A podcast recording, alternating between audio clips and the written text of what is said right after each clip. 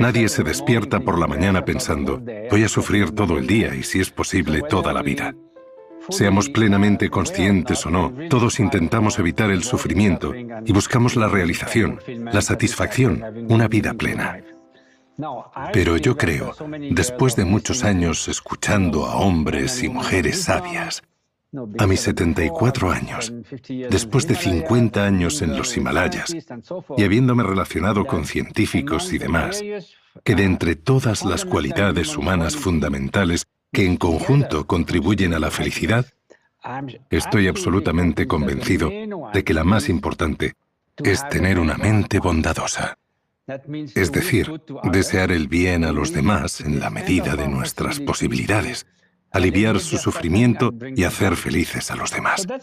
Puede parecer una idea un tanto buenista, pero llega mucho más allá, hasta el problema global. Si pensamos en los principales retos del siglo XXI, este podemos verlo casi a diario. El diálogo esquizofrénico entre científicos y políticos o inversores, por ejemplo los científicos medioambientales que saben qué hacer, pero nadie les escucha, así que acaban deprimidos. El principal de los retos es reconciliar las aspiraciones y las necesidades en una escala de tres tiempos. El corto plazo. ¿Cómo voy a dar de comer a mis hijos mañana? O si soy un inversor, los beneficios mensuales o anuales. Eso es lo que me preocupa.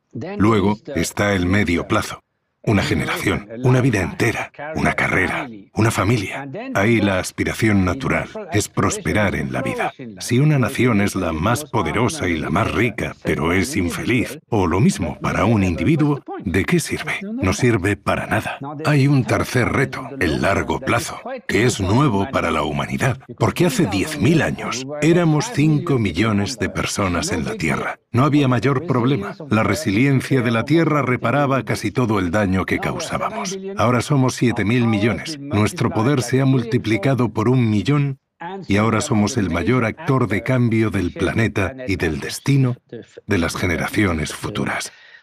Tenemos una gran responsabilidad. Está en nuestras manos.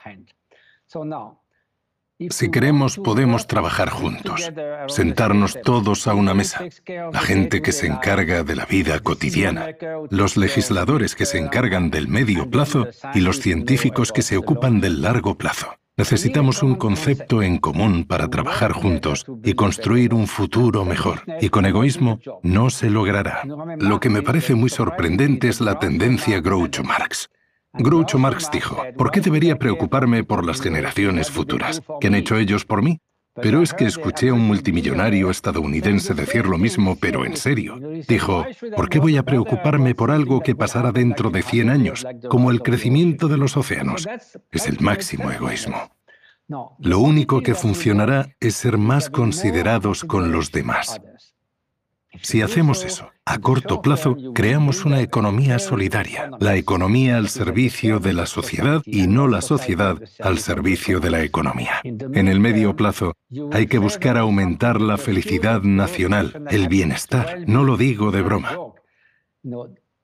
Poner el bienestar de los ciudadanos como prioridad es algo muy evidente a lo que debemos aspirar.